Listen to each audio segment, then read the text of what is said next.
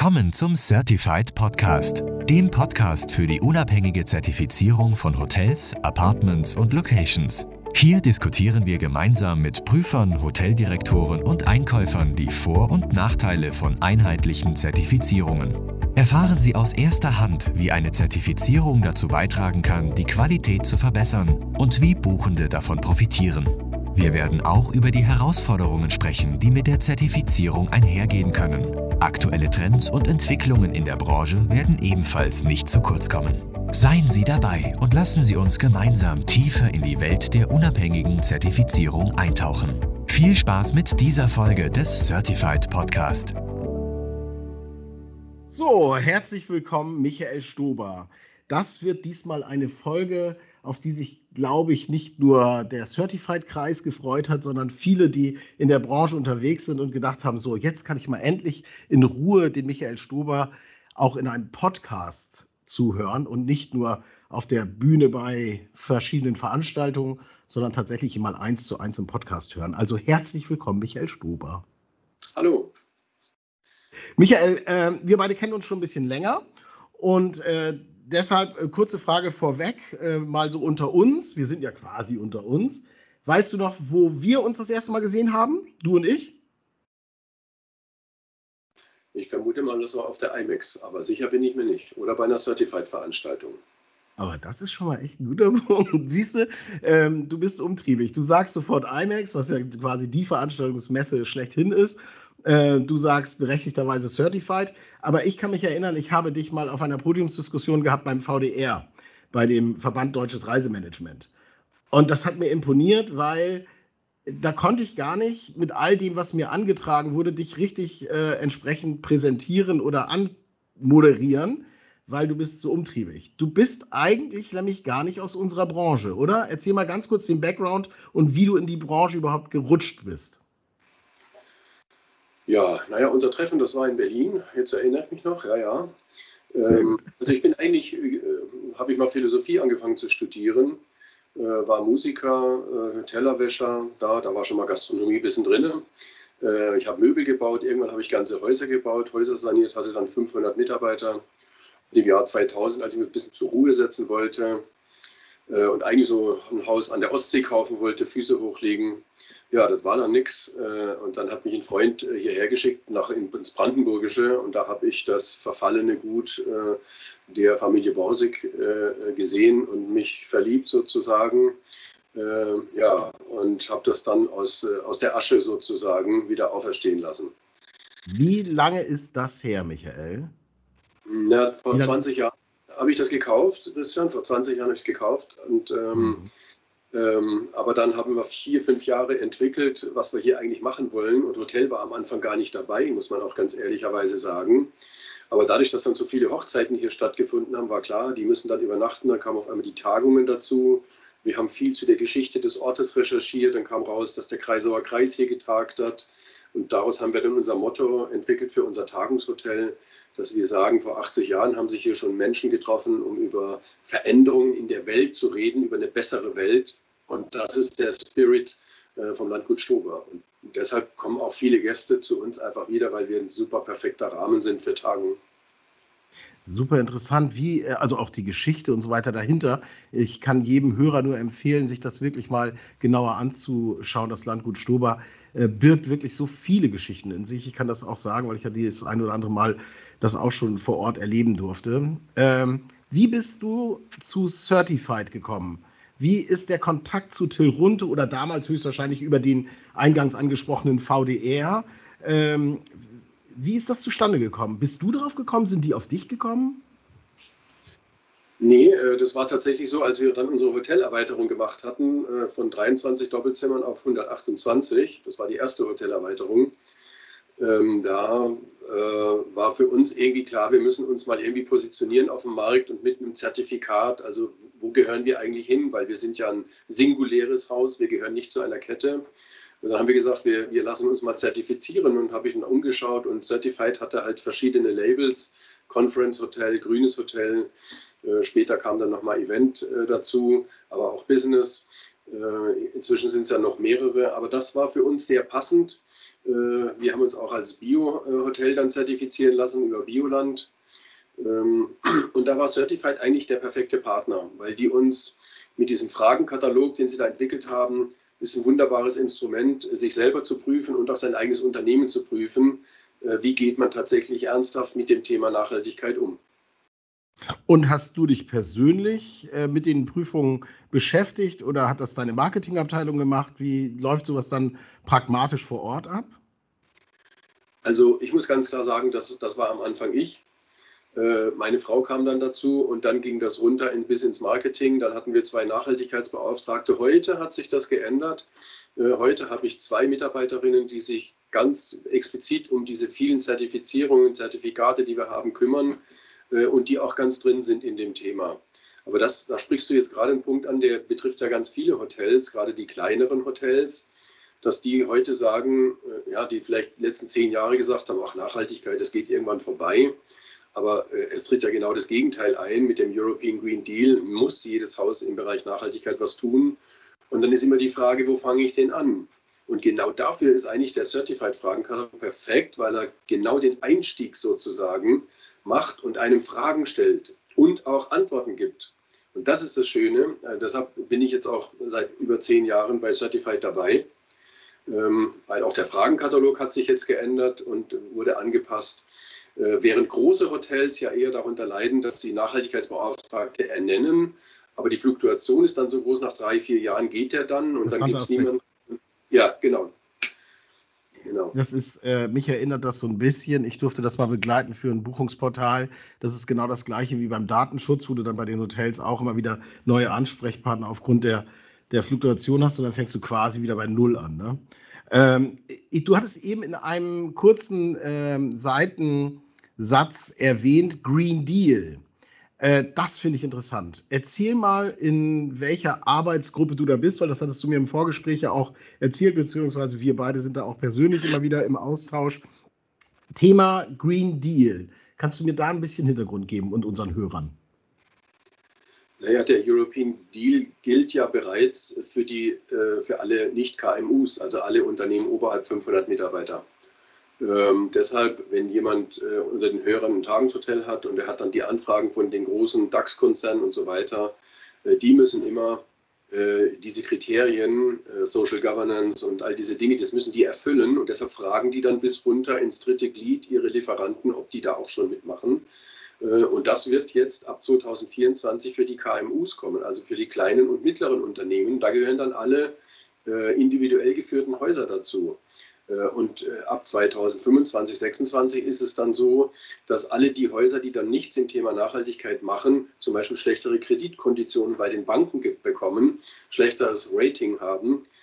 Und spätestens an dem Punkt muss man erkennen, da muss was getan werden. Was sind deine Erfahrungswerte? Bleiben wir noch mal einen Tick bei, bei Nachhaltigkeit. Was sind deine Erfahrungswerte oder drei Highlights sozusagen, wo du sagen würdest, das ist dir in der Vergangenheit aufgefallen, hat auf viel Interesse gestoßen oder du konntest aus deinen Erfahrungswerten, äh, die du gesammelt hast in all den Jahren, äh, so als Vorzeigeprojekt quasi, äh, anderen Hoteliers mit auf den Weg geben? Ganz pragmatische Dinge, die du umgesetzt hast, wo andere gesagt haben, oh, super, lässt sich bei mir vielleicht auch machen, nehme ich mal mit. Fallen dir irgendwie so zwei, drei Highlights ein? Ja, ich versuche es mal zu begrenzen, aber das erste wäre, ist ganz einfach diese PV-Anlage. Äh, hier ist ja alles unter Denkmalschutz, also gegen heftigen Widerstand der Denkmalpflege. Nach zwei Jahren hatte ich den so breit geklopft, äh, dass wir Photovoltaik auf unsere Hotelerweiterung machen konnten. Da haben wir 900 Quadratmeter. Die haben mich ungefähr 140.000 Euro gekostet, aber ich habe pro Jahr 35.000 Strom gespart. Also hatte ich mein Break-Even nach vier Jahren.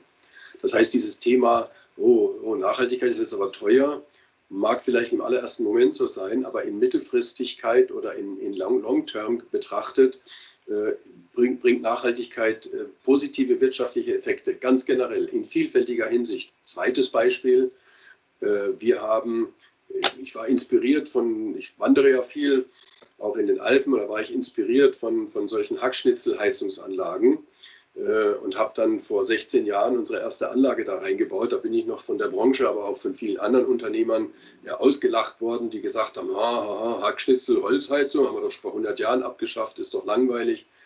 Äh, die beiden Anlagen, die ich da eingebaut hatte, haben ungefähr 180.000 Euro Mehrkosten verursacht. Äh, ich habe aber 30 Prozent Fördermittel noch dafür bekommen. Das heißt, ich hatte dann 120.000 Euro Mehrkosten. Und vor 16 Jahren, als ich die Anlage, die erste Anlage eingebaut habe, hatte ich bereits im Winter äh, über den Winter 60.000 Euro Heizkostenersparnis. Das heißt, nach drei Jahren schon hatte ich meinen Break-Even und deshalb laufe ich im Winter immer mit dem Grinsen bei uns über den Hof äh, und das Grinsen hat sich jetzt natürlich mal deutlich verschärft, weil in der letzten Heizperiode, jetzt ja. im gerade vergangenen Winter, lag unsere Ersparnis weit oberhalb von 250.000 Euro. Ja, dieses äh, Grinsen hast du dir wohl verdient und äh, sehr berechtigterweise, finde ich wirklich. Gibt es eigentlich, äh, wenn du äh, so äh, umtriebig bist und dich gerade in diesen Bereichen ähm, immer sehr, ähm, ja, auch so ein bisschen aktiv zeigst in der Branche, Gibt es eigentlich Vorbilder? Gibt es Leute auch für dich, zu denen du ähm, rüberschaust oder aufschaust und sagst, boah, das sind echt inspirierende Köpfe? Oder da hast du mal eine Idee gehabt, die du dann auch umgesetzt hast bei dir von anderen sozusagen? Gibt es da jemand, der dich inspiriert? Ja, durchaus. Da gibt es ja durchaus sehr visionäre Leute auch. Also Obstalsboom, die haben ja mit, mit dieser Geschichte, dass sie Hotellerie von innen raus gedacht haben, also vom Menschen und von innen ja. heraus. Ja. Äh, fand ich super. Dann gibt es natürlich auch so ein paar tolle, nachhaltige äh, Häuser.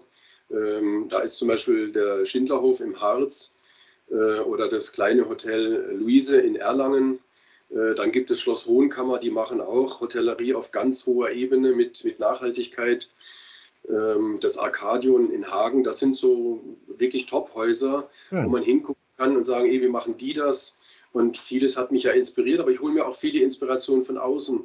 Aber äh, klar ist, ich lese jede Hotelfachzeitschrift, die es da gibt und jede Illustrierte, äh, weil man einfach da ganz viele Anregungen bekommt. Und wir haben halt uns zum Beispiel da eben der Gemeinwohlökonomie angeschlossen äh, und haben im Rahmen dieser, dieser Geschichte für uns beschlossen, dass wir einen hohen Prozentsatz unserer Gewinne zurückfließen lassen an unsere Mitarbeiter in Form von höheren Löhnen. Das sind 20 Prozent.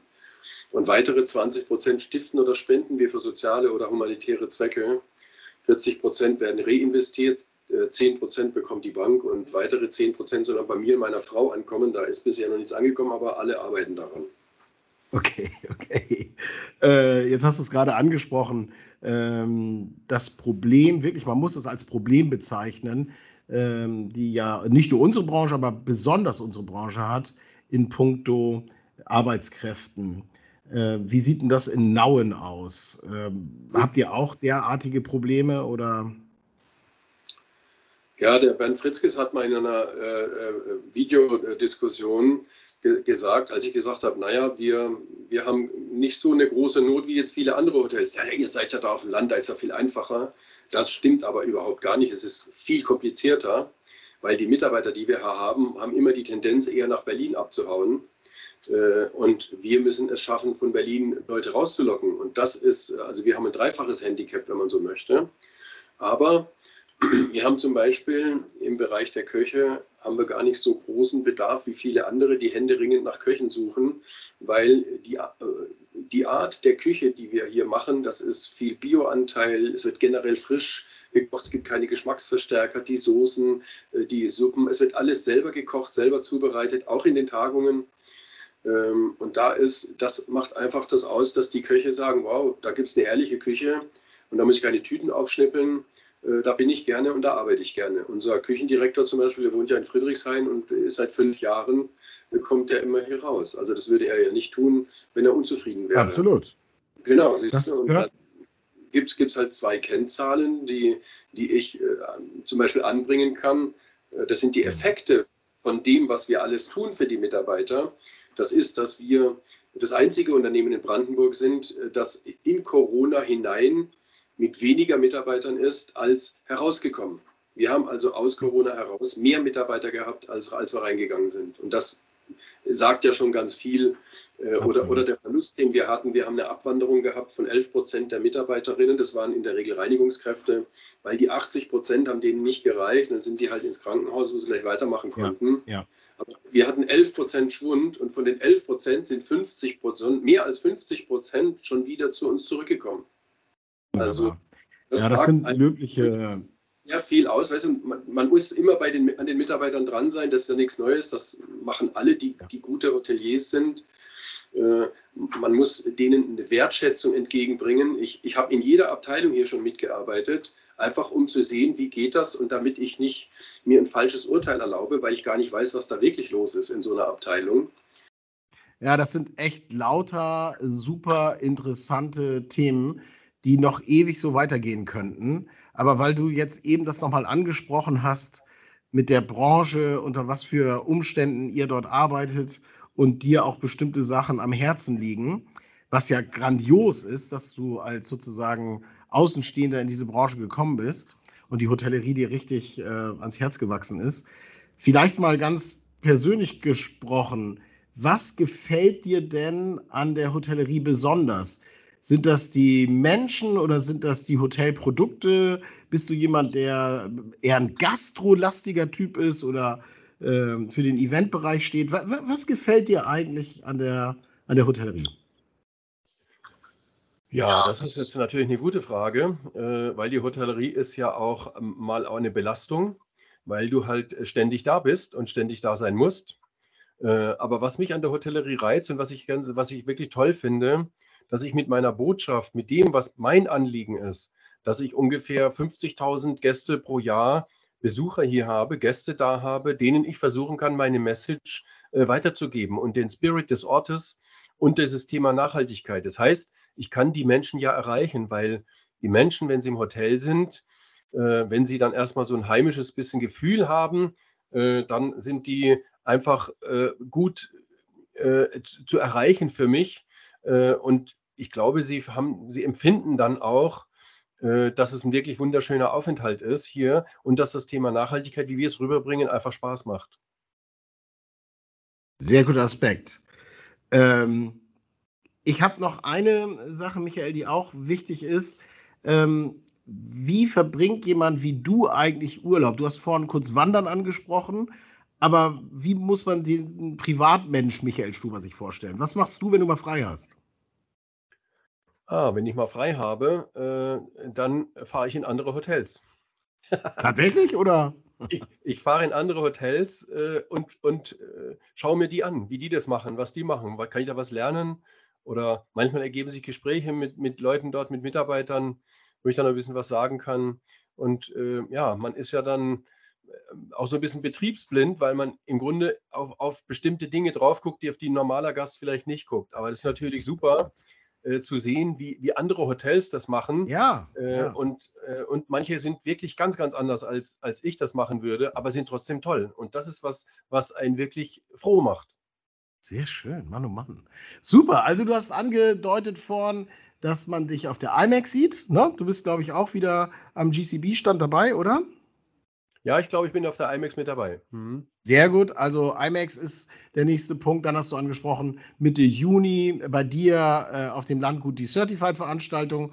Und wir bleiben einfach mal dran. Und ich kann mir sehr gut vorstellen, weil du so ein umtriebiger Mensch bist, dass wir bestimmt in, äh, in dem nächsten Jahr vielleicht einen weiteren Podcast mit dir nochmal auflegen. Aber erstmal vielen, vielen Dank an der Stelle A, für deine Zeit, aber vor allem auch für dein Engagement in äh, der Hotellerie insgesamt und vor allem auch mit diesem Aspekt Nachhaltigkeit, glaube ich, bist du absolut im Trend und das schon vor deiner Zeit warst du das schon. Also das äh, vielen, vielen Dank und äh, wir bleiben ohnehin in Kontakt. Bis ganz bald, Michael. Super, vielen Dank. Und dann bleibt alle gesund und munter. Tschüss. Danke.